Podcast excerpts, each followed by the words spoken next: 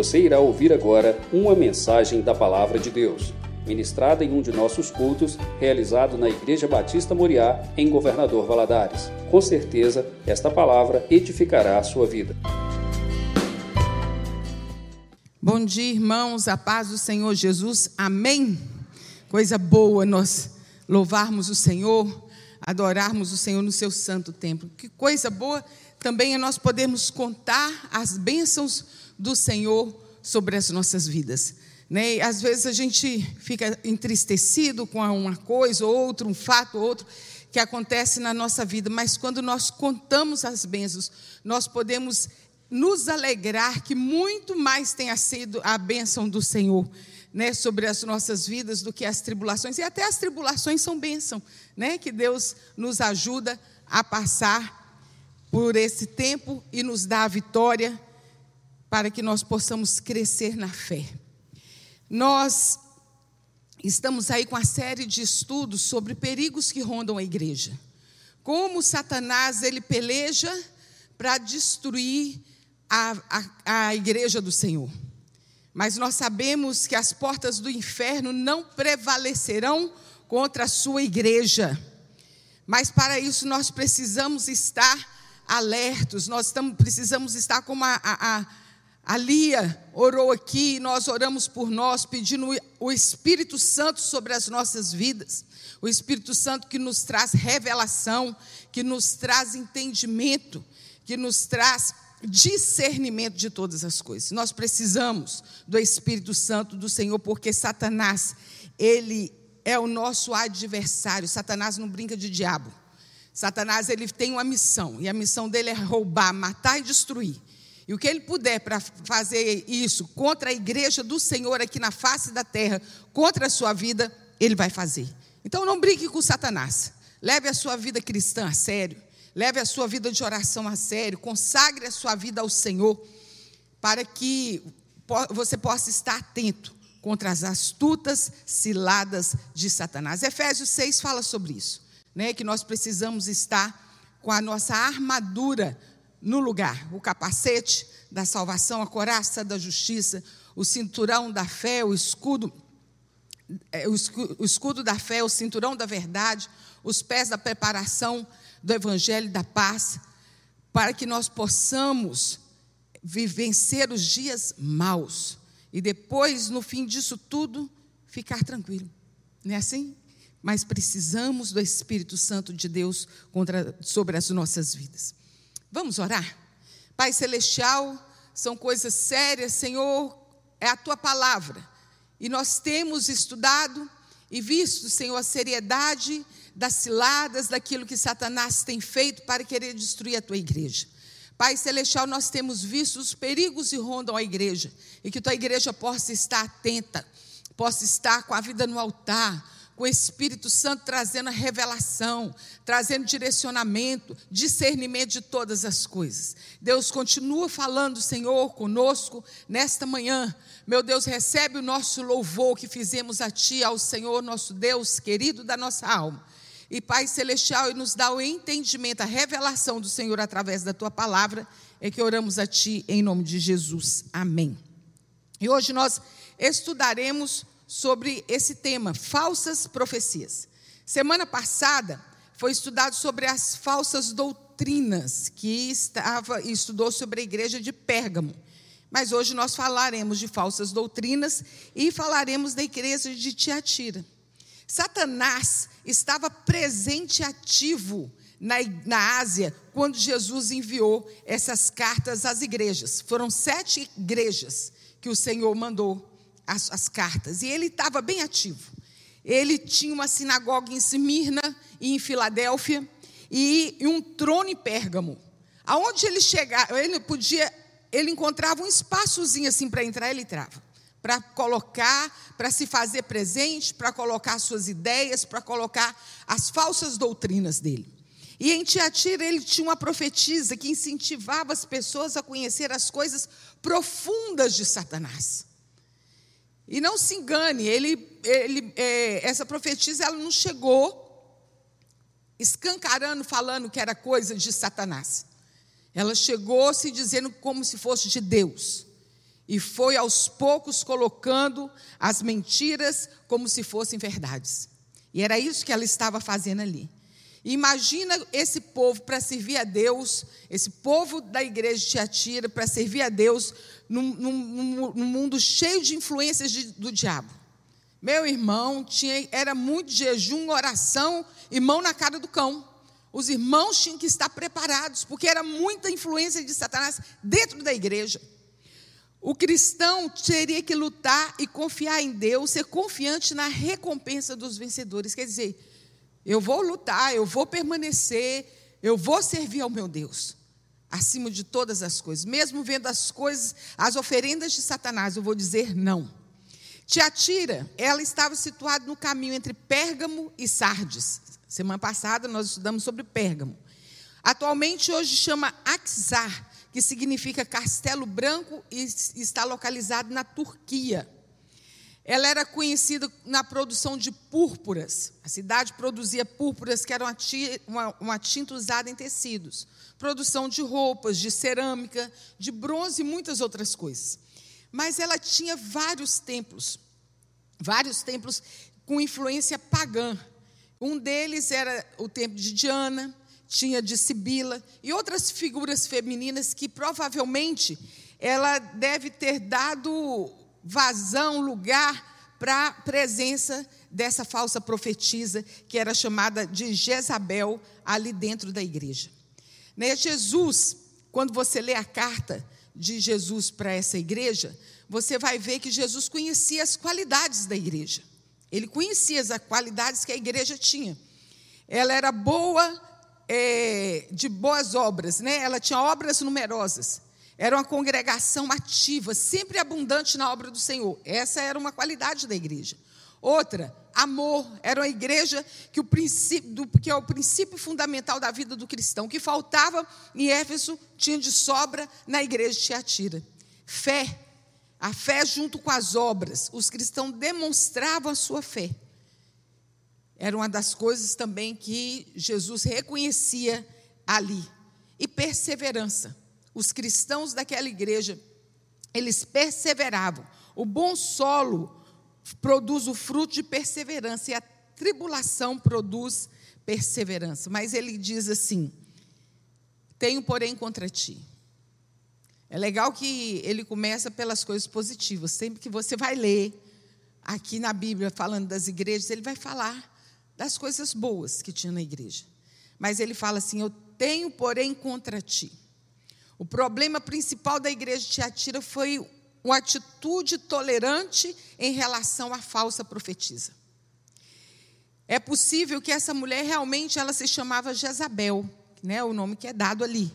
Mas é provável, também, provável que também Jesus tenha escolhido esse nome por causa da esposa rei, do rei Acabe, que se chamava Jezabel lá no livro de, do Velho Testamento ela teve uma influência terrível em Israel. Ela levou o povo à idolatria, levou o povo à prostituição. Jezabel teve essa ação no meio do povo de Deus, com concordância com o rei que deveria conduzir o povo na presença do Senhor. Essa Jezabel de, de, de Tiatira, ela não agiu de maneira diferente foi muito semelhante. Ela seduziu os cristãos às práticas de prostituição e idolatria. Semana passada, nós vimos aqui o estudo é, das falsas doutrinas, e a pastora Jorge explicou muito bem quando o povo de Deus se prostitui. Não é só na nação carnal, mas na ação de você dizer que serve a Deus e está servindo a outros deuses. Não tem jeito. Ou nós servimos a Deus ou nós servimos a Satanás. Não tem meio tempo. Quem aceita você querer servir a um e a outra é Satanás. Satanás vai falar: não tem problema não, você pode servir a ele, servir a mim também. Mas com Deus, não. Deus, ele, ele é exclusivo, ele tem que ser exclusivo nas nossas vidas. Se nós falamos que servimos a Deus, a Ele nós devemos servir. Essa Jezabel, ela incentivou os servos de Deus a comerem coisas sacrificadas, tendo assim comunhão com demônios. Nós, como cristãos, precisamos tomar muito cuidado em tipos de festa que às vezes nós vamos, que tem nome, que é festa que são consagradas a outros deuses. Às vezes você entra numa festa que está lá escrito assim, festa de santo alguma coisa. Entra, come, faz parte, acha bacana, ainda leva comida para casa. Ou nós vamos fazer parte do povo de Deus e ser exclusivo a Ele, ou nós não vamos. Nós não podemos agir assim. É errado. Eu não vou participar de festa que o nome do meu Deus não é entronizado. Então vamos tomar cuidado, irmão. Eu gosto muito de dizer essa frase: cuidado, irmão, cuidado, irmão, que o diabo anda com um sapatinho de algodão. Ele vai entrando de mansinho na sua casa, daqui a pouco você não sabe o que está acontecendo. É porque você está dando lugar em coisas pequenas. Não tem importância, não tem problema eu participar disso, ou eu ir nesse lugar, ou ir naquele. Aqui nós vemos que essa mulher, ela, ela induziu o povo a comer coisas sacrificadas a demônios. Nós precisamos tomar é, cuidado com essas coisas. O problema da igreja foi a sua tolerância com essa falsa profetisa. O povo de Deus deve repreender e rejeitar os falsos mestres, sim. Por isso precisamos buscar de Deus autoridade, precisamos buscar de Deus sabedoria, discernimento e um modo para podermos agir contra essas coisas que se levantam no seio da igreja. E devemos lembrar que a sabedoria de Deus é mais importante do que a paz com os homens. Às vezes nós vamos desagradar os homens. Eu acho muito legal lá em, lá em Atos, né, quando Pedro é preso e eles queriam que Pedro parasse de pregar, de falar as coisas. Ele fala assim: Olha, importa mais agradar a Deus do que agradar os homens. Eu não vou parar de falar a verdade, eu não vou deixar de levar a verdade que tem que ser dita e executada para agradar homem algum. Por isso que às vezes na igreja é tomada alguma atitude e às vezes os homens não agradam. Mas o que nós precisamos primar é pela palavra do Senhor, aquilo que a palavra do Senhor nos diz e que a palavra do Senhor nos fala. Eu quero convidar os irmãos para abrirem aí Coríntios, primeiro, abra sua Bíblia em 1 Coríntios, capítulo 14. 1 Coríntios, capítulo 14, a partir do versículo 1. Do 1 ao 4, diz assim: Segui o amor e procurai com zelo os dons espirituais, mas principalmente de profetizar. Porque o que fala língua estranha não fala aos homens, senão a Deus, porque ninguém tem, ninguém o entende. E em espírito fala de mistérios.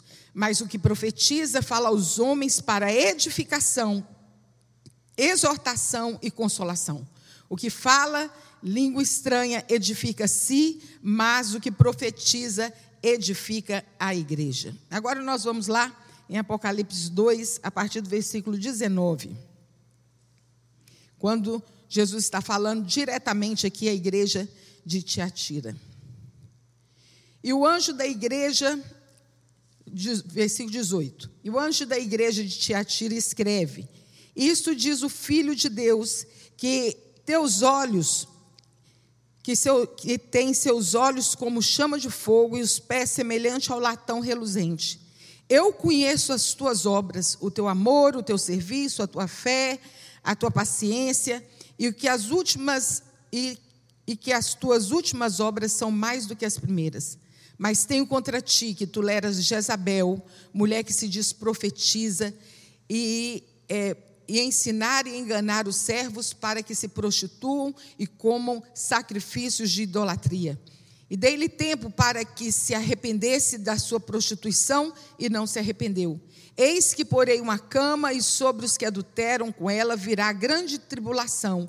E se não arrependerem das tuas obras, e ferirei de morte a seus filhos, e todas as igrejas saberão que eu sou aquele que sonda rins e os corações, e darei a cada um segundo as suas próprias obras. Falsas profecias. Meus irmãos, as profecias na igreja, elas não são para atender a curiosidade sobre o seu futuro. Hoje até que a gente não vê muito mais, né? Mas quer dizer, eu, é o que eu penso, né? Mas antes a pessoa ela chegava um rapaz chegava para uma moça e falava assim: Olha, Deus me revelou que você é minha escolhida, que é você que tem que casar comigo. Ele estava gostando da moça, devia chegar e falar assim: Olha, eu estou gostando de você. Não, ele chegava e dava uma profetada na moça e falava assim: O Senhor me revelou que você é meu escolhido, minha escolhida, e que você vai casar comigo. Graças a Deus tinham moças que falavam assim: então vou esperar Deus me revelar também, se você é ou não, né? E infelizmente por causa disso teve, tivemos muito, muitos casamentos pautados em profecias e que muitas vezes não deram certo. Né? Ah, é de Deus, é de Deus. Nós precisamos ter cuidado. O emprego vai dar certo, o que eu vou fazer, o emprego vai dar certo, não vai dar. Algumas coisas que parecem que as pessoas esperam que Deus vá revelando ali sobre o seu futuro. A profecia é um instrumento de Deus, foi o que nós acabamos de ler aqui que traz revelação que não são do entendimento do profeta. Elas são dadas pelo Espírito Santo para edificar, para exortar e para consolar. Edificar, confortar e, e consolar é o que o, a profecia ela nos traz. Espera aqui. Hoje o Fernando foi lá me dar uma aula só para mexer. Ah, deu certo. Jesus condenou é, quatro coisas em Tiatira. Quatro coisas Jesus condenou. E ela, porque Jesus condenou a mulher que se autodominava profetiza.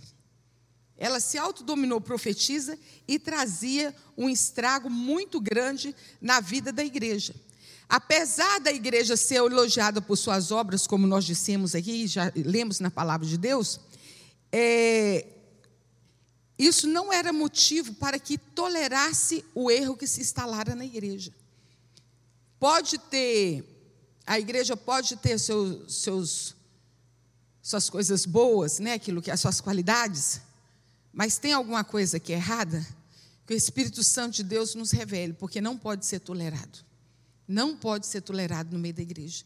Porque assim o inimigo vai entrando e vai fazendo um estrago grande. Provavelmente o pastor de Tiatira não estava se posicionando contrário a essa profetisa, porque havia um grupo é, que participavam de, dessas relações com Jezabel que ocupavam posições importantes na igreja. Olha que coisa séria. Além deles estarem se contaminando, além deles estarem fazendo coisas que não agradavam a Deus, eles ocupavam posições de destaque dentro da igreja. Que Deus continue dando sabedoria ao nosso pastor aqui dessa igreja, pastor Rimar, o anjo dessa igreja, e que dê a ele revelação, né? Para que sempre coloque pessoas idôneas à frente dessa igreja. Que o Espírito Santo de Deus seja com ele, é uma coisa muito séria. Por isso que vocês devem orar pelos pastores da igreja. Né? Porque Satanás, ele levanta mesmo, para poder enganar, para poder destruir.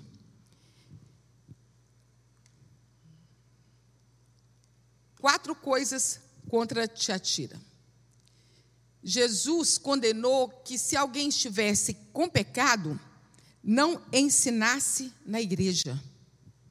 Não, não condiz, né, meus irmãos? É coisa muito séria subir nesse altar. É coisa muito séria você vir ministrar diante do Senhor e para o povo dele. Ele aqui, uma coisa que Jesus condenou foi a respeito disso, que ninguém subisse, que ninguém ministrasse a palavra do Senhor em pecado. Lá em Efésios 4, de 11 a 13, fala assim: Ele mesmo deu uns para apóstolos, outros para profetas, outros para evangelistas, outros para pastores e doutores, querendo o aperfeiçoamento dos santos para a obra do ministério, para a edificação do corpo de Cristo, até que cheguemos à unidade de fé, ao conhecimento do Filho de Deus, a varão perfeito, à medida da estatura completa de Cristo. Por isso que a palavra de Deus ela precisa ser ministrada por pessoas idôneas, crentes fiéis, chamados para essa obra. O que, que é, qualquer coisa que você for fazer na obra do Senhor, seja você ministrar um louvor, ministrar a palavra, até fazer uma coreografia aqui na frente, você está ministrando sobre a vida das pessoas. Com Deus não se brinca. Deus conhece nosso coração, Deus conhece a nossa mente, Deus conhece a intenção do nosso coração.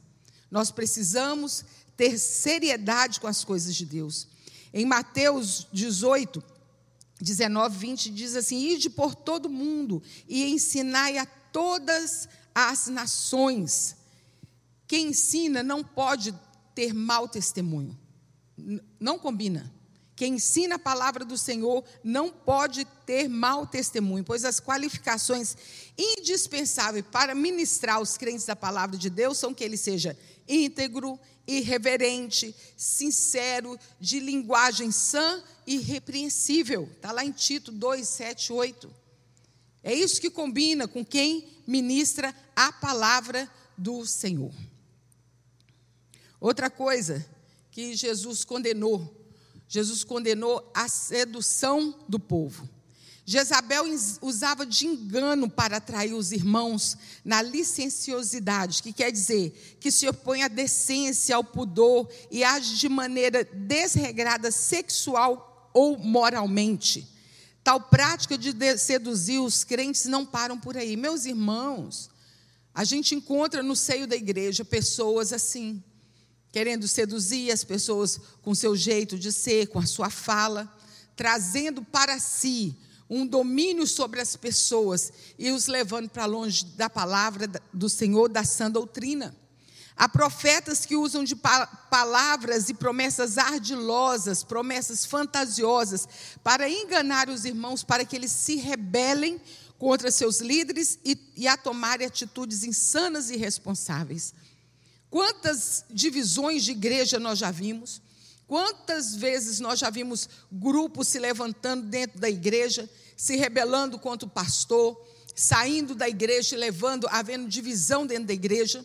Graças a Deus não é a história dessa igreja, mas existe muito isso, infelizmente, de pessoas que levantam dentro do ministério de alguém para poder trazer contenda, para trazer divisão. E é esse jeito aqui que Jezabel trabalhava ali em Tiatira. Muitas igrejas e não poucos rebanhos têm sido dispersos por não vigiarem nas falsas predições. Porque alguém levanta e fala assim: Eis que Deus me diz. Gente, tem gente que só quando alguém fala assim, Eis que diz o Senhor, a pessoa já arrupia, fala assim, Pô, Deus vai falar. Meu irmão, tenha discernimento, tenha discernimento. Se não tiver condicente com a palavra de Deus, ó, por isso que nós precisamos ser como os crentes de Bereia. Os crentes de Bereia foram ouvir Paulo, o que o Paulo tinha a dizer, eles levaram as escrituras para ver se o que ele estava falando estava certo. Você tem conhecido a palavra de Deus, mas qualquer vento de doutrina, qualquer vento de engano que, que chega, que chega bem ao seu coração, você está indo embora. Ah, não, eu gostei de ouvir isso. Tem gente que é levado por causa, a Bíblia fala, fala das suas concupiscências, né, da sua própria vontade. Mas nós não vivemos segundo a nossa vontade, nós precisamos viver segundo a vontade do Senhor, segundo o que diz a sua palavra. E isso aqui que acontece pelo fato de não ter o Espírito Santo operando no seu coração, e sim o espírito do erro. Gostei demais, Lia, quando você orou. Hoje Deus vai ministrando, né? Deus é que ministra todas as coisas.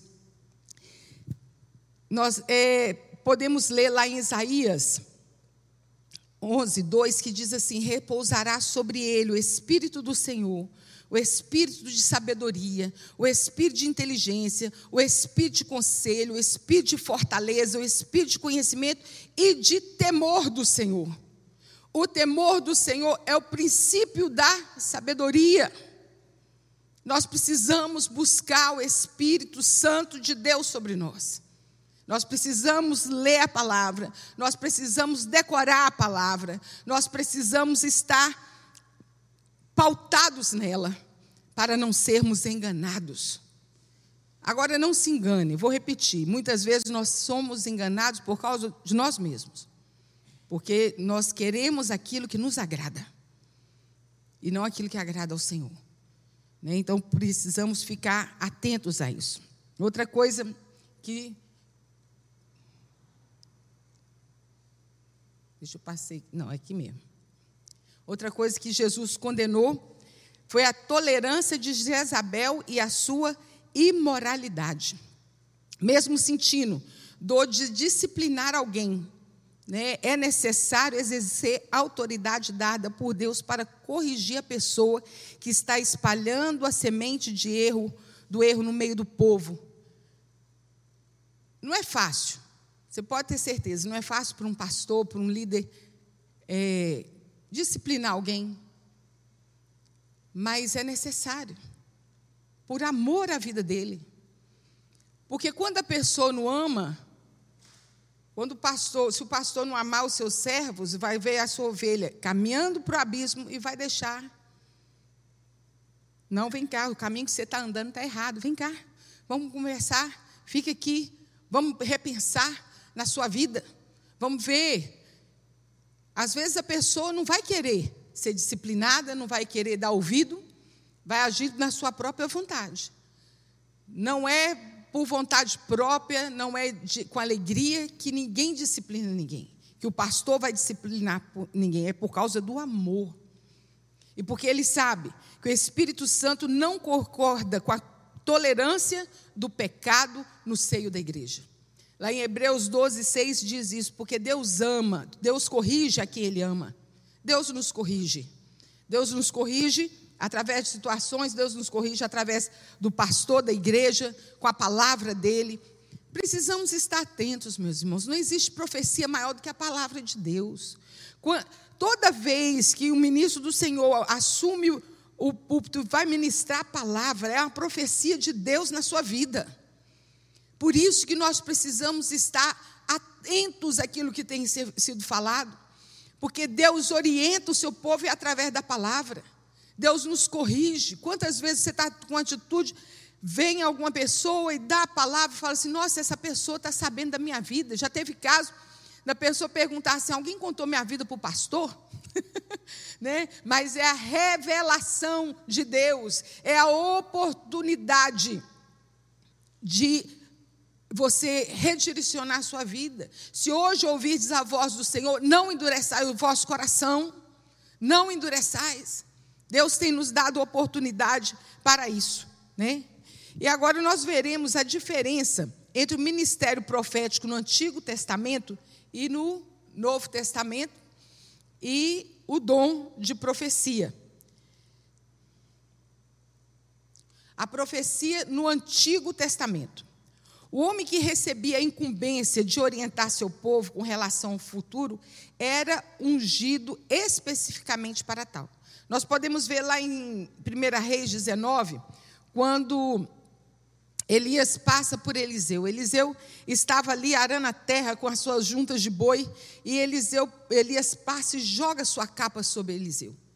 E Eliseu vai e pede para ele: Deixa eu despedir da minha família, que eu vou com você. E Elias deixou, e depois daquilo, Eliseu seguiu Elias, e Eliseu se tornaria o próximo profeta de Israel. Eliseu não perdeu a oportunidade. Eliseu recebeu a bênção do Senhor e a Bíblia nos diz que ele recebeu porção dobrada do Espírito. Ele buscou isso. Ele quis isso. Eu acho muito interessante que Eliseu era servo de Elias, né? Era estava assim, tipo aprendiz de profeta. E depois Eliseu teve Geazi né, que também estava com ele, que se, se ele continuasse, ele seria provavelmente o próximo profeta em Israel. Mas nós podemos ver que quando Naamã é curado né, da sua lepra, e ele havia levado ouro, prata, muita coisa para dar para Elias, Eliseu, e Eliseu não quis, e escondido, Geazi foi atrás daqueles ouros, daquelas coisas ali que havia sido oferecida e, e Elias não quis, Eliseu não quis porque não tinha sido ele que havia operado, tinha sido Deus. E ele vai atrás com mentira e fala: Olha, o, o, o mestre mudou de ideia, quer um pouquinho do dinheiro e tal, e traz escondido. E quando ele chega, Eliseu pergunta: Por onde você estava andando? É igual mãe pergunta para o menino, ele, mais ou menos assim, você lê na Bíblia, você vai ver, ah, eu estava por aí, estava. E ele. E aquela lepra que estava no corpo de, de Naamã passou para o corpo de Geazi. Meus irmãos, a gente precisa tomar muito cuidado, porque às vezes a gente está na casa da oportunidade, como estava aquele rapaz. Ele estava na casa da oportunidade da oportunidade de servir a Deus, da oportunidade de ser o próximo profeta, da oportunidade de ser bênção na vida dos outros, da oportunidade de ser um homem é, sendo usado por Deus. Mesmo sabendo de toda a verdade, ele saiu correndo atrás da sua própria desgraça. Deus tem nos dado oportunidade de conhecer a Sua palavra. Deus tem nos dado oportunidade de, de, ministrarmos a palavra na vida das pessoas, mas nós precisamos tomar cuidado para nós não corrermos atrás da nossa própria desgraça em desobediência à palavra do Senhor, mesmo conhecendo a palavra. É uma palavra de alerta. Né? E assim eram conhecidos, escolhidos os profetas no Antigo Testamento. E se eles realizassem predições que eram verdadeiras, tudo bem, elas se cumpririam. Mas se o profeta, é, se o profeta era, ele profetizasse mentira, ele fosse considerado mentiroso, o povo poderia levá-lo à morte. Se essa profecia levasse o povo para alguma destruição. Porque quantas vezes a palavra era, a profecia chegava e era profecia enganosa e poderia levar o povo à destruição, esse profeta poderia ser condenado à morte. Olha que coisa séria, né? Então nós precisamos tomar cuidado com tudo aquilo que nós temos ouvido. Olha que, que, que coisa interessante. Na Bíblia existe mais de mil previsões feitas. Dessas, 668 já foram cumpridas. E ninguém provou que as que não foram cumpridas são falsas. Isso significa 100% de precisão. A Bíblia é a palavra de Deus. A Bíblia é a revelação de Deus para nós. Deus é digno da nossa confiança. E a sua palavra não seria de outra forma. Ela é digna da nossa confiança. A profecia no Velho Testamento, no Novo Testamento, quer dizer, a partir de Atos 2, no derramamento do Espírito Santo no dia de Pentecoste, encontramos diversas referências bíblicas que Deus começou a equipar sua igreja com ministérios e dons espirituais. Jesus, antes de subir, falou para os, para os seus discípulos: Olha, ficai em Jerusalém até que lá do alto sejais revestidos do poder de Deus. Eu vou mandar o Espírito Santo, eu mandar, enviarei o Consolador sobre vós. Foi promessas que Jesus foi fazendo para o povo. E o povo não só ficou em Jerusalém, mas como eles ficaram reunidos em oração, em jejum, buscando ao Senhor. Em Atos 2:1 nós vimos e diz assim: "E cumprindo-se o dia de Pentecostes, estavam todos reunidos no mesmo lugar." E de repente, esse de repente do Senhor é tão gostoso, né? E de repente, veio do céu um som, como de um vento impetuoso, e encheu toda a casa em que estavam assentados. E ali começou realmente o, o Senhor cumprir a sua palavra em relação aos dons e, e, e, e ministérios que ele haveria de dar para o seu povo. O ministério profético como ministério, conforme está em 1 Coríntios 12, 28, a profecia vem na escala de importância logo após dos ministros e profetas. Primeiro vem aqueles que ministram a palavra de Deus, aos pastores. Está escrito assim: Paulo declara que Deus colocou em sua igreja, primeiramente, ministros e pregadores da palavra, e em segundo lugar, profetas. Às vezes as pessoas estão mais interessadas de ouvir o que uma profecia pode estar falando. Mas eu repito, não há maior profecia do que esta, que é a própria palavra do Senhor. Quando o ministro sobe ao altar, ele está ministrando a palavra de Deus ao seu coração. É claro que Deus fala através das profecias. Não estou aqui desmerecendo isso de forma alguma, tanto que é um dos ministérios que, que Deus dá. Né? Mas nós, podemos, nós precisamos estar atentos a essas coisas. E o que seria o dom da profecia? Ele é dado a quem deseja buscá-lo, com zelo e que acha graça de Deus para tal. Às vezes a pessoa fala assim: ah, eu queria tanto falar a língua estranha, eu queria tanto ser batizado do Espírito Santo, queria ser usado com o Senhor através de revelação. Vou te falar uma coisa: busca. Buscai com zelo os dons espirituais, está lá em 1 Coríntios 12, 11. Buscai com zelo os melhores dons, e eu vos mostrarei um caminho sobre modo excelente. Hoje, nós, nessa correria do dia a dia, nós temos buscado com zelo muitas coisas. Nós buscamos com zelo no estudo dos filhos, fomos preocupados com os meninos, com nota do menino na escola, tem que estar preocupado, sim. Né? Se o menino está indo bem, se não está, em relação ao namoro, em relação à sua vida profissional, em relação ao seu casamento. É preciso sim preocupar com todas essas coisas. Mas a gente precisa buscar também com zelo os dons espirituais. Por que, que você ainda não é batizado do Espírito Santo? Por que, que você ainda não fala em línguas estranhas? É algo que Deus tem para você. Se você buscar, Deus te dará. Ore, meu irmão, jejue, busque do Senhor, nós te, precisamos buscar de Deus as coisas que vêm do alto e não as coisas terrenas. Às vezes nós passamos tempo demais buscando coisas terrenas, terrenas. Buscai do alto o poder do Senhor, o poder do Espírito Santo de Deus. Deus tem para você, Deus tem para nós, Deus tem para a sua igreja. A igreja adornada, a Bíblia fala sobre a igreja adornada pelos dons do Espírito é enfeitada. É isso que Deus quer da sua igreja, enfeitado com os dons do Espírito. Em 1 Coríntios 14, de 3 a 6, Paulo exorta que haja profecia na igreja, cuja mensagem os crentes devem entender a fim de serem edificados, exortados e consolados. Por isso, o dom de profecia é considerado mais importante do que falar em línguas sem interpretação. Falar em línguas é uma bênção.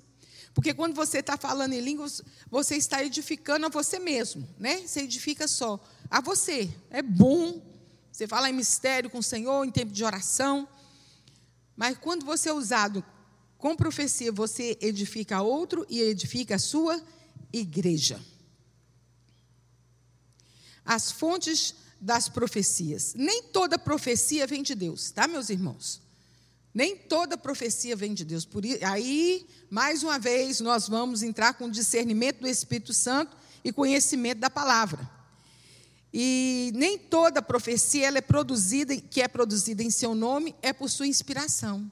Às vezes a pessoa vai usar o nome de Deus para dizer alguma coisa e nem sempre é.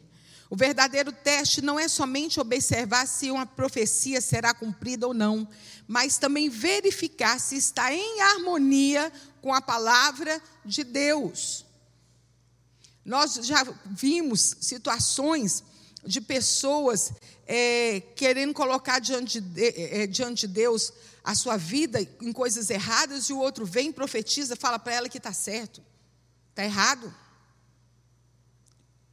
Teve uma vez que tinha uma, uma mulher, não aqui, graças a Deus, em outra igreja, fazendo corrente para ela conseguir o marido da outra. Colocando isso em oração diante de Deus, meus irmãos.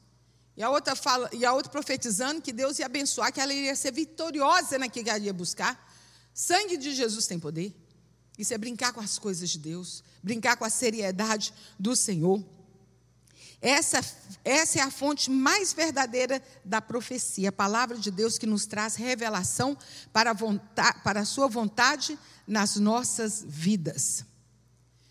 Profecias de Deus através do Espírito Santo são aquelas que foram conhecidas através da boca de seus santos desde o princípio. Desde o princípio, nós vamos ver aqui na palavra de Deus, desde Gênesis, a profecia do Senhor sobre as nossas vidas. E nós vemos também no Novo Testamento tantas coisas, né? Da palavra que o Senhor deixou para nós. Quantas vezes você é, tem ouvido, tem conhecido e tem aprendido da palavra do Senhor e não tem dado importância. Lá em 2 Pedro 1,21 diz assim: Porque melhor lhes fora não conhecer o caminho da justiça, do que conhecendo, desviarem-se do seu santo mandamento que lhes foi ordenado. Porque a pessoa conhecerá a verdade e saberá que está andando no erro e não terá paz. Quando a profecia, ela através do Espírito Santo, ela vem ao nosso coração, nos traz a revelação da vontade de Deus. E quando você sai do caminho do Senhor, meu irmão, você pode até viver longe do Senhor. Tem gente que até arrepende de ter conhecido a palavra de Deus algum dia, porque a palavra de Deus é a verdade, e você sempre será confrontado com a verdade do Senhor, você não terá paz. Deus tem usado esse ministério de profecia para falar aos homens e guiá-los, mostrando-lhes o caminho da salvação, libertando do mal, principalmente através da palavra ministrada. E tem profecia também, meus irmãos, de origem satânica. Satanás, ele vem para roubar, ele vem para matar e ele vem para destruir. Você pode ver que lá no jardim do Éden, lá em Gênesis 3, 4, 5, ele usou a serpente para profetizar de forma distorcida sobre o futuro de Eva. Ele chegou todo sorrateiro, conseguindo a enganar juntamente com Adão para transgredirem os limites deixados por Deus. Olha o que, é que diz lá em Gênesis capítulo 3, 5, 3, 4 a 5. Então a serpente disse à mulher: Certamente não morrereis. Deus é, ele, ele, ele, Satanás ele começou pelo negativo. Como nós já lemos aqui nas cartas, não foi diferente lá no Jardim do Éden. Deus não começa pelo negativo. Deus fala para Adão e Eva assim: Olha, comerás de toda árvore frutífera que há aqui no jardim. Pode comer à vontade. Gente, devia ser muita, muita fruta deliciosa, né? Fique à vontade. Come de todo. Só aquela ali que não, tá? que, que Satanás chega? Logo atiça a pessoa assim. Então quer dizer que ele falou para você não comer, porque você vai morrer? Vou falar uma coisa para você: você não vai morrer nada. Não vai morrer. Porque Deus sabe que no dia em que dele comerdes, se abrirão os vossos olhos e sereis como Deus, sabendo o bem e o mal.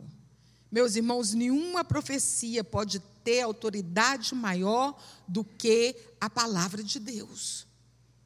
Nós precisamos ter cuidado porque Satanás ele vem e torce as coisas. Em quem nós temos buscado também? A Bíblia nos conta a história de, do rei Saul, que ele estava sem saber se ele ia numa guerra ou não ia. O profeta Samuel já havia morrido.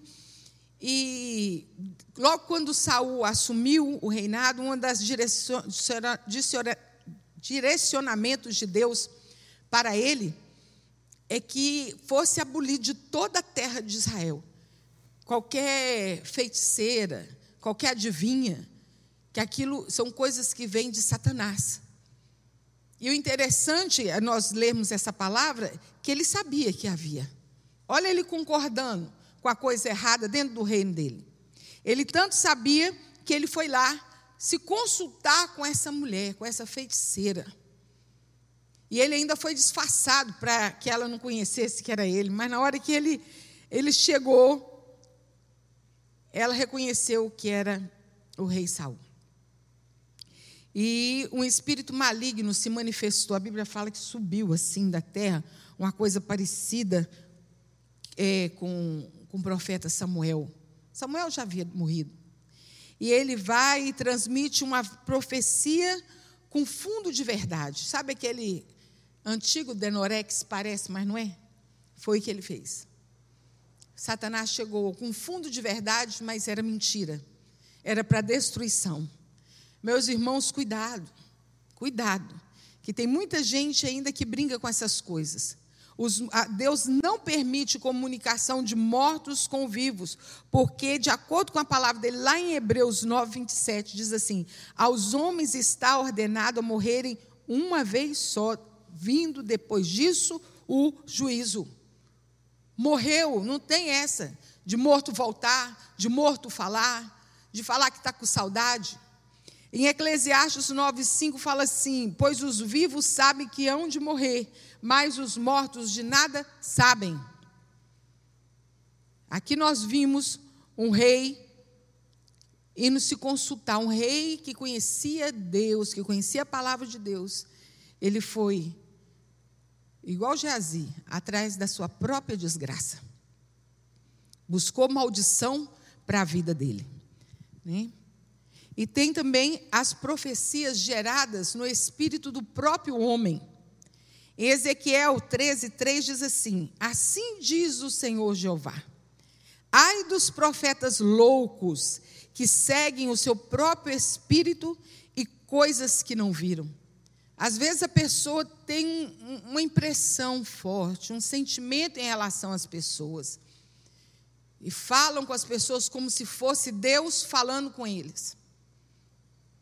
E não é. É a vontade do coração dele. É, gerar, é profecia gerada no espírito do homem. E nós podemos ver um, um fato que ilustra bem essa passagem. É quando o rei Davi decidiu que ele construiria um templo para o Senhor. E Natão, profeta, isso está lá em 1 Crônicas, capítulo 17, versículo 2 ele não vacilou, ele profetizou na vida do homem prontamente. Ele diz assim: tudo que tens no teu coração, faze, porque Deus é contigo. Ele virou para Saul na mesma hora e falou: Olha como nós precisamos buscar discernimento de Deus. Natan era um homem que foi usado por Deus, que confrontou Davi no seu pecado, mas naquela hora, naquele momento, é, ele profetizou algo que estava no seu coração. Aí, lá no versículo 3, diz assim: Mas ao anoitecer, já logo no outro versículo, veio a palavra do Senhor a Natã, o qual ordenou que falasse que o rei, ao rei que o templo não seria construído por ele, mas por seu filho Salomão. Aí nós vimos que Davi, ele pro, providenciou, né, pediu, pediu ao povo que trouxesse, trouxesse ofertas né, para a construção do templo. E, e assim foi feito, mas ele não iria construir o templo. Olha, se Deus não tivesse chegado e falado para Natã, ele, Davi, seria conduzido ao erro por causa de uma falsa profecia. E como nós podemos testar as profecias. Como nós podemos? Todo crente que tem Deus em seu interior tem um Espírito Santo. Nós, nós temos o Espírito Santo quando nós recebemos Jesus em nosso coração. Nós temos o Espírito Santo. E nós precisamos, vou voltar lá no princípio, né, desde o louvor da Lia, orar e pedir que o Espírito Santo venha venha nos tirando de todo, toda, toda confusão de mente, de toda dureza de coração, deixando que a palavra do Senhor chegue e se revele a nós. Precisamos sim do Espírito Santo. Em João 14, 24, Jesus respondeu e disse: Se alguém me ama, guardará a minha palavra, e o meu Pai o amará, e viemos nele e, e nele faremos morada. Quando ele fala nele faremos morada, ele está falando dele, do Espírito Santo, de Deus. Não há lugar mais para nada, gente. A casa tem que ser ocupada pelo Espírito Santo de Deus, pelo Senhor. Eu acho tão interessante o cântico que, que canta com as crianças, que fala toque, toque, toque, alguém me bate a porta, toque, toque, toque, alguém deseja entrar. É o mal querendo um lugarzinho. Não, não, não, você não vai entrar. Ele pede só um lugarzinho, meu irmão. Satanás pede só um lugarzinho, o mal pede só um lugarzinho. Mas o, o corinho continua: toque, toque, toque. Alguém me bate a porta, toque, toque, toque. Alguém deseja entrar. É Jesus querendo a casa toda. Sim, Senhor, vem me morar. O Senhor, Ele quer fazer morada na nossa vida, mas Ele não vai dividir espaço com ninguém. Ele quer a casa só para Ele. E isso nos dá entendimento, para não termos receios dos falsos profetas. Porém, devemos ter cuidado e atenção, porque eles chegam até nós como lobos, vestidos de ovelhas, para enganar o povo. E nós podemos ver que eles serão reconhecidos pelos seus ensinamentos. Não tem jeito, gente. Uma hora ele se revela. Olha o que diz lá em Mateus 7, 15, 16: Acautelai-vos dos falsos profetas que vêm até vós, vestidos como ovelhas, mas interiormente são lobos devoradores. Por seus frutos conhecereis. Porventura, colhem-se uvas dos espinheiros ou figo dos abrolhos? E nós também podemos ver qual que é o padrão do profeta. Há duas, é, duas razões porque Deus estabeleceu padrão elevado para a conduta dos profetas. A primeira é porque uma profecia ela não pode ser algo inventado pelo homem. Então, se alguém está falando por Deus, tem que necessariamente falar a verdade. Então, não é qualquer um. Tem que ser uma pessoa que prime pela verdade. E outra razão é a forma como Deus protege seus filhos, os quais considera seus amigos. Deus nos chama de amigos, Deus nos considera amigos, Ele não ia nos deixar enganado. Um amigo não deixa o outro enganado, um amigo de verdade.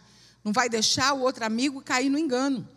Em João 15, 15 diz assim: Já não vos chamarei de servos, porque o servo não sabe o que faz o seu senhor, mas, mas tenho-vos chamado de amigo, porque tudo que ouvi do meu Pai vos tenho feito conhecer.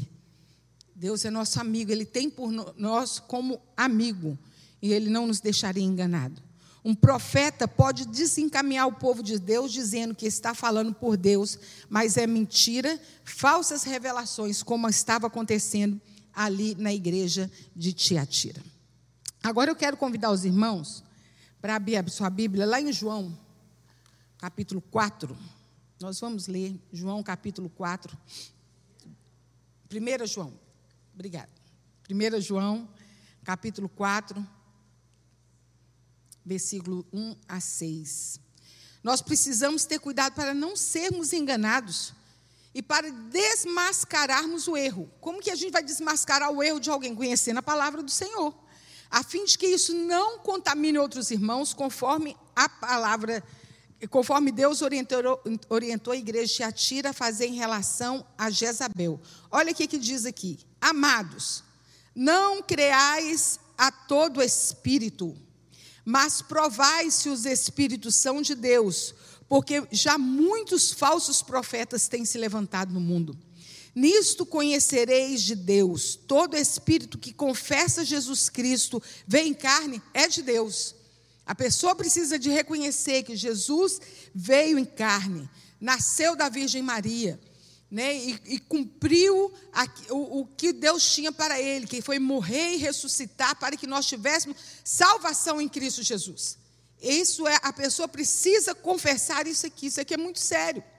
E todo espírito que não confessa que Jesus veio em carne não é de Deus, mas esse é o espírito do anticristo, o qual já ouvistes que há de vir, e eis que já está no mundo. Filhinhos, sois de Deus e já tendes vencido, e já os tendes vencido, porque maior é o que está em vós do que o que está no mundo. Do mundo são, por isso falam do mundo e o mundo os ouve mas somos de Deus, e aquele que conhece a Deus ouve-nos, aquele que não é de Deus não nos ouve. Nisso conhecemos nós o espírito da verdade e o espírito do erro. Aqui nós tivemos a revelação do que Deus nos orientando, né? Nós é, vermos como é que as pessoas elas têm que agir conforme o Espírito Santo de Deus. Se não for conforme está isso aqui, se não confessar isso aqui, não não vem de Deus. Não vem de Deus. Né? É, outro jeito que nós conhecemos as pessoas é por sua atitude em relação aos mandamentos do Senhor. Quando nós conhece, como nós conheceremos, né? Para nós não sermos enganados. Lá em João 14, 15 fala assim: Se me amardes, guardareis os meus mandamentos. Pelo amor aos irmãos. Lá em João 4, 7, 8 diz assim: Amados, vamos amar uns aos outros, pois o amor vem de Deus, e todo que ama é nascido de Deus e conhece a Deus. Se não amas, não conhece a Deus, pois Deus é amor.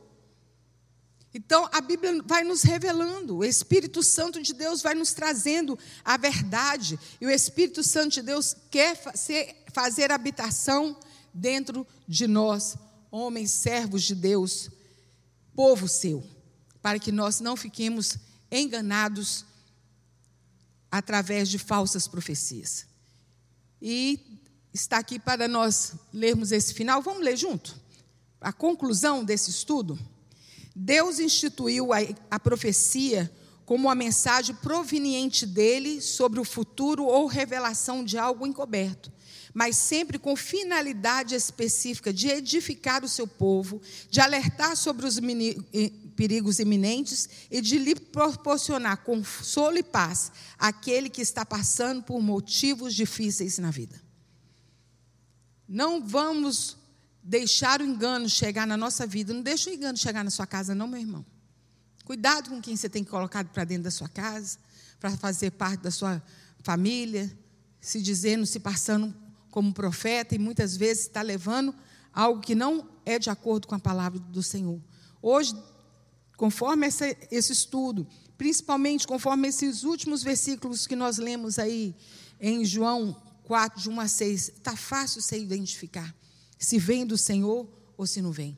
A profecia não pode ser usada para adivinhar o futuro ou para dar autoridade a alguém a fim de dominar sobre os outros.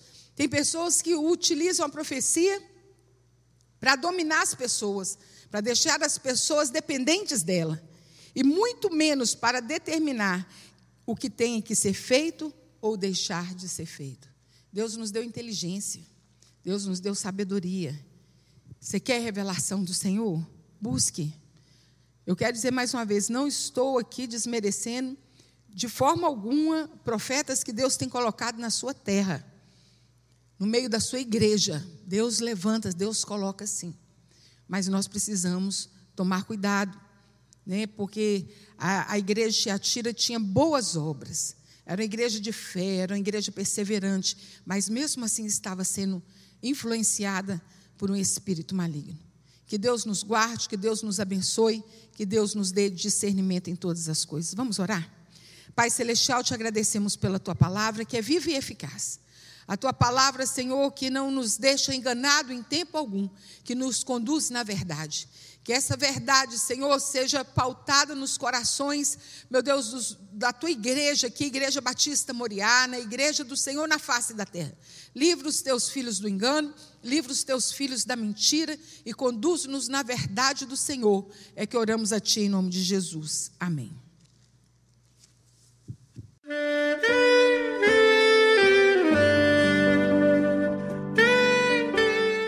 Querido amigo, Deus se interessa por você. Ele conhece as circunstâncias atuais da sua vida. Não hesite em buscá-lo. Em Jeremias 33, versículo 3, ele nos diz: Clama a mim e responder-te-ei, e anunciar-te-ei coisas grandes e ocultas que não sabes. Esperamos que a mensagem ouvida tenha falado ao seu coração e que você e sua família sejam abençoados pelo Senhor Jesus.